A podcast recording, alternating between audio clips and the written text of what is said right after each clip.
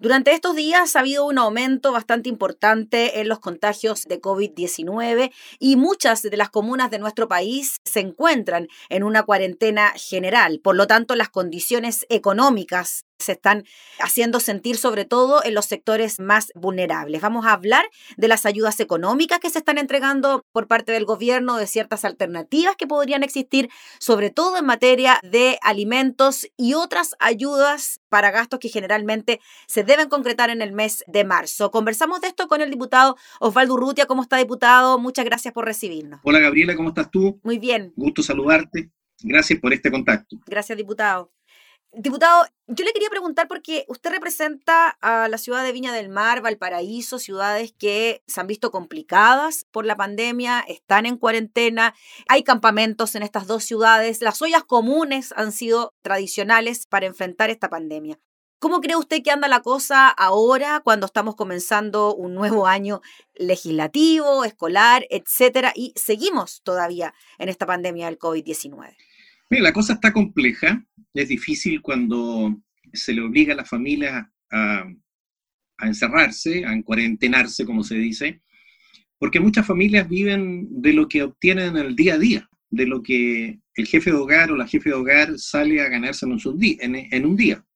Hay muchas personas que no pueden salir a trabajar, sobre todo el trabajo doméstico, eh, muchas veces las personas que realizan trabajo informal también se ven muy complicadas cuando tienen que encerrarse, en cuarentenarse en su casa para poder seguir parando la olla. Entonces ahí toman mucha relevancia las ollas comunes que se han instalado en muchos sectores vulnerables de las ciudades de Valparaíso y Viña del Mar. Al comienzo de la pandemia, o al poco tiempo de iniciar la pandemia, yo propuse al gobierno que institucionalizara las ollas comunes a través de realizarlas en eh, los colegios, en las escuelas públicas y colegios públicos que estaban instalados, porque tenemos colegios y escuelas públicas en casi todos los barrios o en los cerros de Valparaíso y Viña. Y ahí existe infraestructura, equipamiento y todo un, saber eh, cómo se reparten o se realizan las gestiones por parte de la JUNAEF. A mí me hubiera gustado, yo hubiera preferido que la JUNAEF se hiciera cargo de un programa nacional de ollas comunes que se puede realizar en los colegios, aprovechando los comedores, aprovechando las instalaciones que están en los colegios, las cocinas, los las manipuladoras de alimentos y todo el expertise que tiene la JUNAEF para poder repartir, elaborar primero y distribuir raciones a lo largo de todo Chile. Entonces, en algunas comunas que más lo necesitaban que otras, obviamente, no, no deberían haber parado las raciones que se preparaban a través de la JUNAEF. Además, ahí tienen seleccionado ya a los niños que reciben raciones, hay un gran trabajo, y por lo tanto se podían incorporar a los padres o a los abuelos de esas familias para poder hacer esta tarea. Lamentablemente no se hizo y esto de las ollas comunes ha quedado como algo espontáneo, eh, que digamos sea de paso en algunos casos, ya que estamos en campañas políticas y en la pre-campaña también, muchas ollas comunes se levantaron con el objeto de ganar adeptos o votaciones, fueran o no fueran necesarias, pero y hay otras que han salido por la mera voluntad de algunas juntas de vecinos, que se han organizado y han pedido recursos a, todos, a parlamentarios, empresarios, a todos los que podemos podido colaborar para mantener en pie esas ollas comunes. Que son necesarias, son muy necesarias. A mí me habría gustado haberlas institucionalizado un poco más para haber sacado aquella parte política o de aprovechamiento político de las ollas comunes y haberlo dejado en esta institucionalidad que a mí me parecía que la JUNAEB, la Junta Nacional de Auxilio Escolar y Becas, que es que, quien administra a nivel nacional las raciones escolares, pudiera hacerlo de la mejor forma posible y llegar al mayor número de personas vulnerables para que no pasaran hambre durante la pandemia. El gobierno optó por otras cosas, por entregar cajas con alimentos, que fue también de una logística muy compleja. No nos olvidemos que hasta el día de hoy en Valparaíso, hace poco pudimos comprobar que la municipalidad de Valparaíso no fue capaz de entregar más de 6.000 cajas que quedaron en una bodega que se, finalmente se las comieron los ratones eh, y que eh, por, por, incapacidad de, gestión, por, por, no ser capaces de, o por preocupación, por, por eh, yo creo que ahí es, un, es una grave falla de la Municipalidad del Paraíso, que no fue capaz de entregar en el momento que más lo necesitaban las familias, haber podido entregar las raciones de alimento para que esas familias no pasaran hambre. Por eso, si hubiéramos partido de la otra forma me parece que habría sido mejor, porque no habríamos dependido de la buena voluntad o de la capacidad de gestión de los alcaldes para haberse involucrado en un programa que era tan eh, importante pero que requería de la gestión y de la logística de las municipalidades para distribuir. Diputado Urrutia, y para ahora, para este 2021, porque claro, el 2020 tuvimos una situación bien complicada en materia económica, se entregaron estas cajas de alimentos con las complicaciones logísticas que usted nos comentaba también en distintos puntos del país, y ahora este 2021, a pesar de que tenemos un proceso de vacunación que ha sido bien exitoso, la cosa, según los expertos mm, de salud, podría extenderse quizás hasta el mes de junio, en una condición como esta. ¿Usted cree que su idea entonces de institucionalizar las ollas comunes por medio de la JUNAEV podría concretarse en este momento? ¿Cómo ve usted esa posibilidad y que se sigan entregando alimentos? Porque si se entregaron el año pasado, ¿qué pasará con este año? A mí me parece que es perfectamente posible hacerlo. Además, la JUNAEV ya ha efectuado licitaciones a lo largo de todo Chile para la compra de los insumos necesarios para preparar los alimentos. No requiere hacer otra licitación pública. Por lo tanto, podría hacerlo y en cada colegio se podrían empezar a, preparar alimentos y entregar alimentos a las familias más vulnerables de cada uno de los sectores donde están emplazados los colegios. Conocemos el nombre de los niños, sabemos quiénes tienen derecho o no tienen derecho por su grado de vulnerabilidad a una colación, sabemos quiénes son los padres, por lo tanto, podemos perfectamente entregar esas raciones a través de la Junta Nacional de Auxilio Escolar y Beca.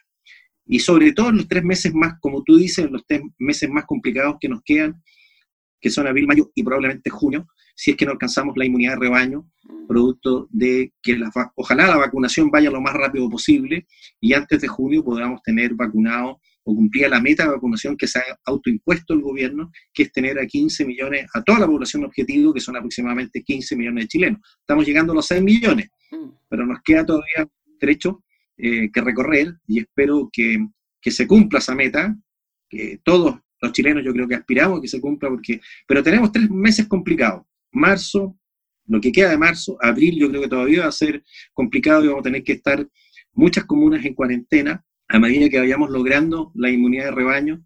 Esto puede bajar y quizás junio y julio ya van a ser un poquito meses más con mayor libertad para desplazarnos, pero siempre manteniendo los cuidados y eso eso no se termina, el uso de la mascarilla, el distanciamiento social, porque aunque tú estés vacunado, todos sabemos que puede ser portador igual del virus. Diputado Urrutia, y en virtud de aquello de que se vienen meses complicados, ¿qué le pareció el plan de ayuda impulsado por el gobierno que incluye un IFE 3.0, bono clase media, medidas para las pequeñas y medianas empresas, préstamos blandos? Bueno, esta verdadera red social, eh, que yo creo que es muy oportuna y necesaria, eh, que el gobierno ha ya manifestado y se, se va a transformar en proyectos de ley que están llegando ya al Congreso.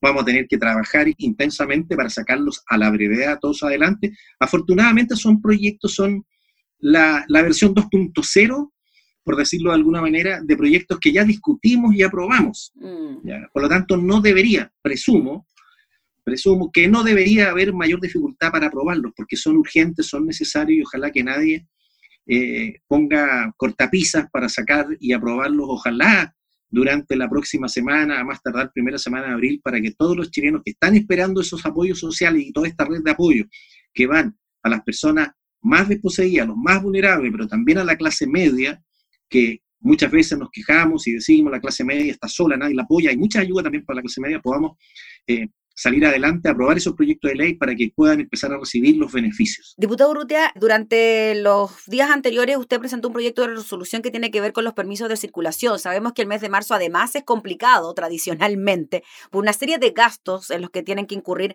las familias, a pesar de que muchas comunas se tuvieron que suspender las clases, los pagos se tienen que seguir realizando igual, matrículas, etcétera. ¿Habría posibilidad de que se aplazara este pago, diputado? ¿Cómo ve usted el escenario? Eh, mire, yo, yo creo que es posible, pero hay que llegar a acuerdos, hay que llegar a acuerdos y espero que en el, en el Congreso eh, encontremos esos acuerdos. El Congreso es para eso, para conversar y plantear los temas y poder, poder eh, implementarlos, dada la situación especial de emergencia que estamos viviendo. Si esto no, no estamos viviendo al igual que el resto del mundo, estamos viviendo en una epidemia de carácter mundial y Chile está viviendo la segunda ola que ha sido más intensa que la primera. Entonces, si no tomamos medidas extraordinarias, yo entiendo las complejidades que puede tener aplazar ciertos pagos que permiten de que, por ejemplo, las municipalidades puedan recibir, seguir haciendo su pega. Pero eh, el gobierno también ha adelantado que a algunas comunas les va a enviar apoyo para poder enfrentar eh, la pandemia o para poder enfrentar la disminución de ingresos que ha tenido producto de los menores recaudaciones que ha hecho, porque han habido eh, disminuciones en varios frentes. Por de pronto le pongo un caso dramático, la Municipalidad de Viña lleva más de un año sin recibir ingresos por parte del casino. Ustedes saben que gran parte del presupuesto del casino mm. de la Municipalidad de Viña, más de un, casi un 25%, lo constituyen los ingresos del casino. Bueno, producto de la pandemia, el casino cerró en marzo. Y de marzo a marzo, 12 meses, usted más o menos, eso eran alrededor de 2 mil millones mensuales. Eh, imagínese la cantidad de plata que ha dejado recibir la municipalidad y tiene que seguir haciendo lo mismo de siempre.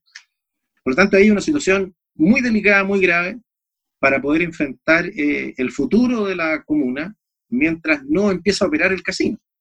Eh, también hay disminución en pago de contribuciones, hay morosidades altas, altísimas en pago de, patentes comerciales, negocios que están cerrados, botellerías, almacenes, restaurantes, bares, que no han podido pagar la patente comercial.